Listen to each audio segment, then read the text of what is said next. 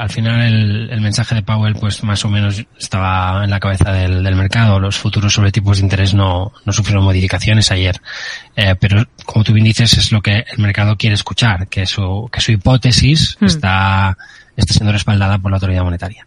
Entonces, e, el día de ayer fue, tuvo interés técnico. Yo de lo que pasó ayer destacaría sobre todo el, el bueno, el que permitió cierres, cierres mensuales mmm, muy consistentes, ¿no? Podemos ver estas velas europeas, ¿no? Segunda vela muy fuerte al alza. Sí. Eh, que nos permite, por ejemplo, que índices como, pues como el Eurostox 50 hayan cerrado por encima de eh, una, una zona de resistencia importante.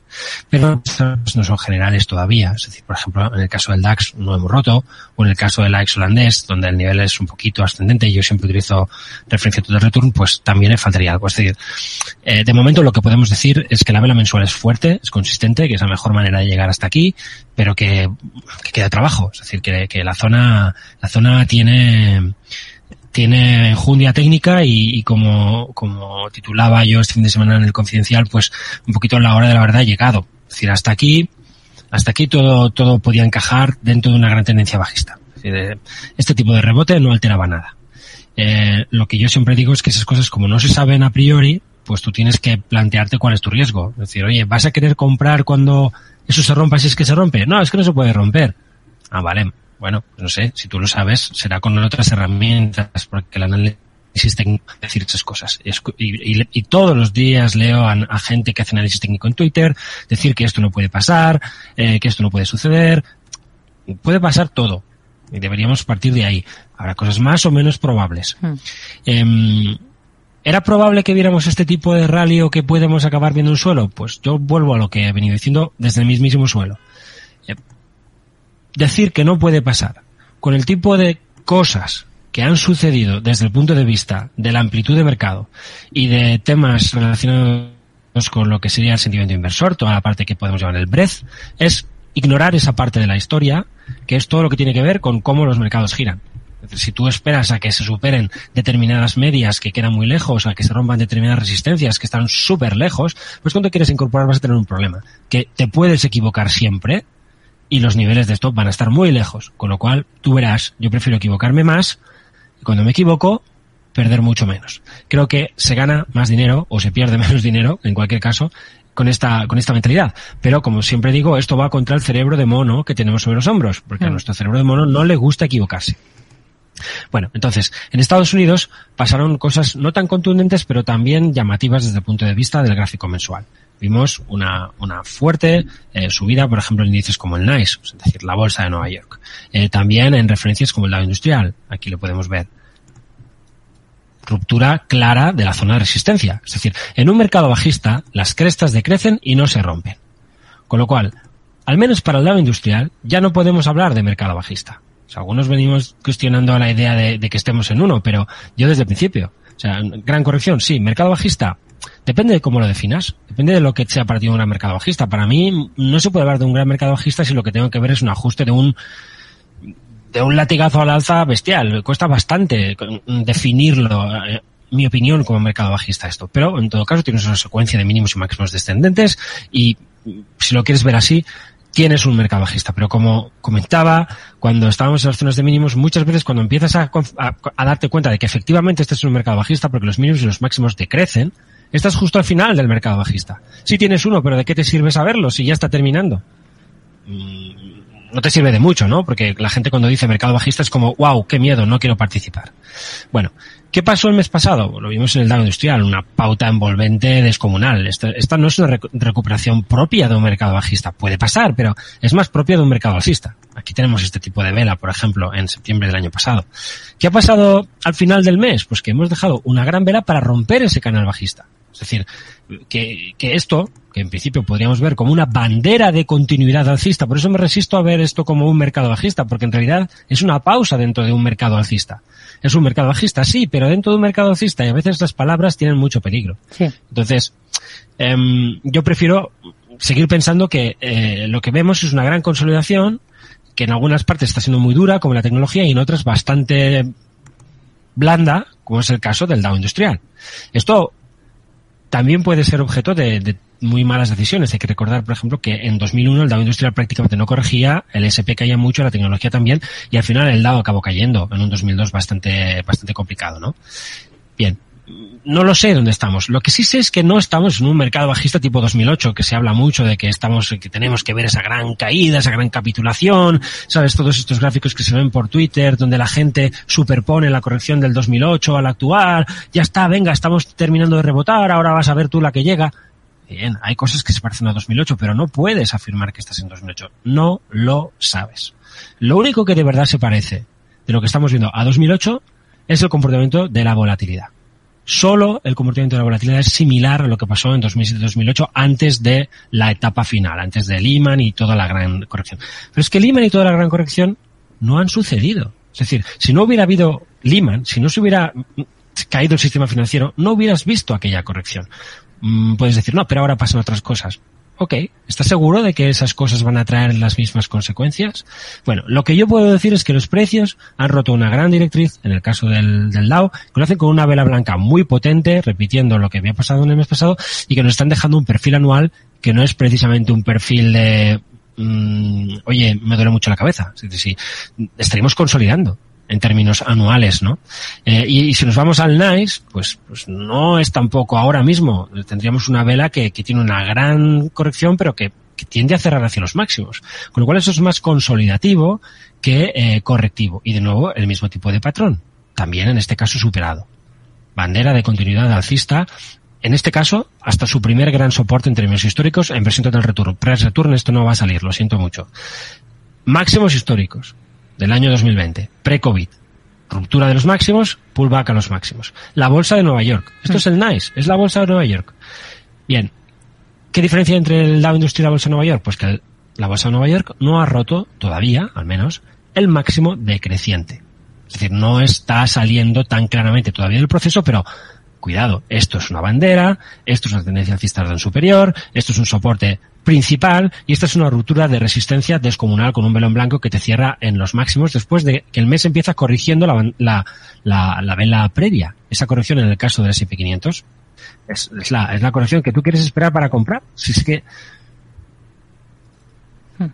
empieza el mes, te corrige, te baja el 50% de la vela blanca, ya tienes el soporte y el cierre arriba de todo. Entonces, el comportamiento, al menos hasta ahora, del mercado en los últimos dos meses no permite decirnos eh, oye, mm, tienes algo bajista, eh, estás volviendo a lo anterior.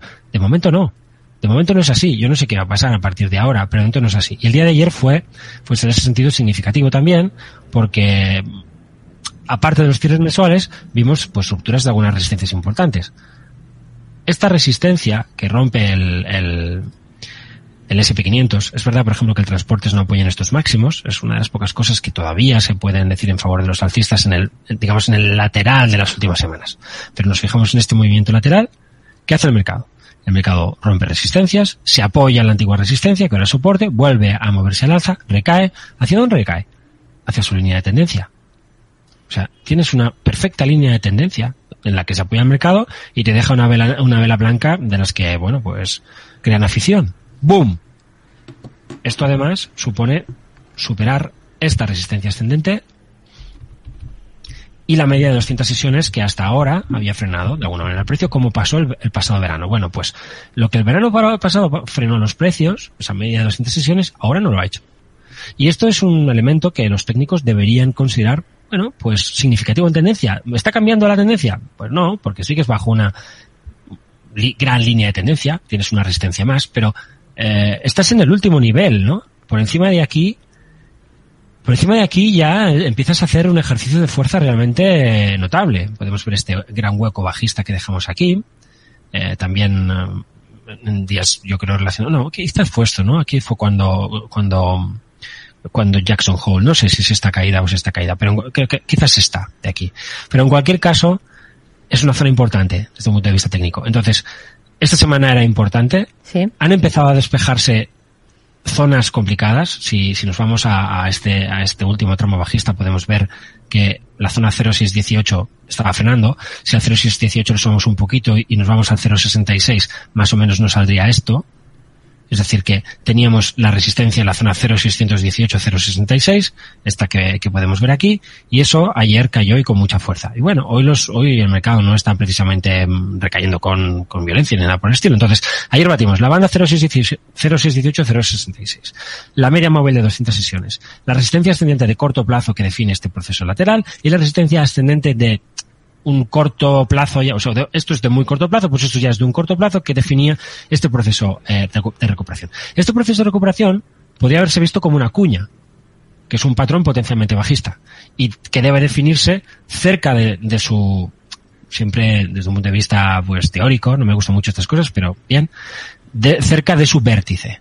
Es decir, si esto es una pauta bajista, tú tienes que caer sin superar estos niveles no tienes que llegar a la actitud bajista. La gente está fijándose demasiado en esto, pero yo creo que el mercado está haciendo un ejercicio mm, muy notable antes de esa última zona de resistencia, aunque evidentemente eh, aquí hay un muro y, y, hay que superarlo. Este muro viene definido pues por esa directriz bajista, que es mucho más clara si utilizas la versión total return, como casi siempre, y porque ahí te va a coincidir con este gap, otro caso no te va a coincidir. Eh, incluso ahora no lo sé, pero a lo mejor la versión Price Return no tiene una tan clara superación de la media de 200 sesiones por ahora, ¿no? Pero es que es muy contundente. Sí. Y como digo, no solamente es la forma, es decir, la, la vela blanca que el mercado deja ayer, que es como tú quieres ver romper el mercado, sino también es, es mm, qué ha hecho el mercado previamente. Ha consolidado hasta su línea de tendencia. Es decir, está marcándote una, una línea de tendencia muy clara, que es algo que hasta ahora podías de alguna manera considerar experimental, porque tenías un apoyo, aunque haya venido dos veces hacia esa línea de tendencia, en realidad es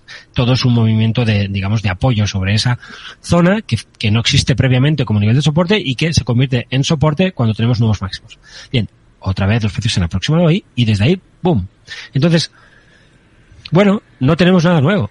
Eh, lo que tenemos es eh, un problema si no hemos querido hacer caso al mercado aquí, porque esto viene de aquí, es decir, el mercado aquí es cuando dice, chaval, espabila, es este velón blanco que se deja en zonas de, gran, de, grandes soportes, el que no espabiló, pues ahora tiene un problema, que es que ha considerado que todo esto no podía pasar, que todo esto está pasando, que está pasando de un modo mucho más grande de lo que parece si analizas el SP500 o el Nasdaq. Porque, como hemos visto en Europa, se están rompiendo resistencias muy grandes, pero mucho más arriba. Hmm. Es decir, el Dow Industrial ha superado los máximos del verano. El Dow Industrial estaría por encima de un 9.150 del SP que en, que en un price turn, vamos a verlo, Sí. Es un nivel de 4.300. El, el, el Dow Industrial ya ha superado esto, que es el nivel que de alguna manera te define la tendencia. Oye, por, por encima de aquí ya los, los, máximos ya no decrecen, con lo cual ya no es tan claro que tienes una tendencia bajista. Bien, pues eso ya lo ha hecho el Dow. El NICE está a punto de hacerlo. Muchas bolsas europeas, mm, o algunos índices europeos importantes ya lo han logrado. Hay índices europeos total return como el Stoxx 50 o el FTSE 100 que están en máximos históricos. O sea, que, que han cerrado el mes en su máximo histórico. No cerca de los míos, no, no, por encima. Entonces, todas esas cosas sí. mmm, hay que considerarlas como elementos que deberían invitar a mantener la idea de que el mercado está en un rebote, pero que ese rebote, por cuestiones de sentimiento inversor, puede ser un suelo. Y ya termino. E insisto, yo solo he visto fallar a este tipo de estrategia implementada con algoritmos como los que yo manejo una vez en 50 años, que es 2001. Es la única vez que no has tenido un suelo suficientemente claro como para devolverte a los máximos históricos. Es decir, SP 4800. Solo una vez. Y puede ser que esta sea la segunda. Por supuesto, yo no soy adivino, soy analista técnico. Eh, yo intento mantenerme lo más probable o en lo que me parece que no quiero que no quiero tener que enfrentar. Yo no quiero poder volver a los máximos con una considerable probabilidad y no estar dentro. Entonces, a partir de ahí, yo no quiero acertar. Yo lo que sé es lo que no quiero que me pase. No quiero no estar si el mercado sube hasta los máximos históricos. Por tanto, pues ya deberías venir comprado desde hace muchas semanas y ahora no deberías vender, o al menos no todo, porque eso es un escenario que siempre ha tenido que considerarse y que ahora eh, se está no, no, sé si reforzando, pero al menos no está viéndose cuestionado en ningún caso. Me voy al 2000, al 2001, porque yo en 2001 tampoco, también pensaba que había visto un suelo. Yo compré unos días después de los atentados del 11 de septiembre. Y, lo que sucedió entonces fue un gran rally. Aquí lo podemos ver. Fue un rally del 20% aproximadamente. Bueno, pero el mercado, aquí, mm, fue bastante noble. En su media de 200 sesiones, cosa que ya no estamos haciendo, ya la estamos superando. Se frenó por dos veces, dejó un doble techo y dio una señal de venta. Luego se reconstruyó hasta los máximos, donde volvió a estar la media de 200 sesiones y aquí sí que hubo un poquito de, si quieres, de, de bull trap, ¿no? Eh, podríamos ver esto. Pero fíjate que esa ruptura es problemática si no superas los máximos previos. Es decir, que en realidad el filtro no lo tienes. Un filtro para decir, oye, esta formación de doble suelo me va, me, me deja muy tranquilo y vuelvo a la idea de que estoy en un suelo. No, esto estaba muy cuestionado desde primeros del año 2002. Y aquí de nuevo, en los máximos un pequeño doble techo y en cualquier caso, pues una nueva señal de venta con ruptura aquí. Entonces, aunque te hayas equivocado comprando aquí, porque, porque aquí es cuando salen los elementos de inversor y te dicen, oye, compra, estos días, ¿no? Puede ser aquí, aquí, aquí, me da igual, en esta zona. En, en esta, en, no, no estoy hablando de coger el mínimo. En esta zona. Tú has comprado en esa zona. Eh, incluso equivocándote porque el mercado recayó, hizo nuevos mínimos muy claramente, el mercado te va a dar salida. Es decir, en ese caso. Habrías incluso ganado dinero. Esta vez puede ser distinta, pero yo voy a hacer lo mismo. Porque es mi obligación hacer siempre lo mismo. Yo tengo reglas, no, no, no, no, no sé lo que va a pasar. Y mis reglas me obligan a, en determinadas circunstancias, esperar a que los precios hablen. Y para que los precios hablen se tienen que lateralizar y romper a la baja. Volvamos aquí. Los precios estaban lateralizados. Prefiero que volvamos al gráfico al return para que veamos que la media de 200 sesiones ha sido más claramente superada y que es justo en esa media de 200 sesiones donde estábamos, no por debajo, no, justo en ella y que la hemos superado claramente. Entonces, ese posible doble techo yo hablaba de ello en mi tribuna de fin de semana confidencial. Oye, mucho cuidado si se pierde el 3900. Lo, lo di en, en Saturn para que la gente se oriente mejor. Eh, bueno, ¿por qué? Porque perdías directriz alcista, primer soporte, doble techo, lo que hemos visto en 2001. Bien, eso ya no puede pasar. Hmm. Podrá pasar más arriba, pero ahora no puede pasar. Y si pasa más arriba y pasa suficientemente más arriba, ya habrá sido por encima de media de 200 sesiones y habrá hecho cosas que en 2001 no consiguió hacer.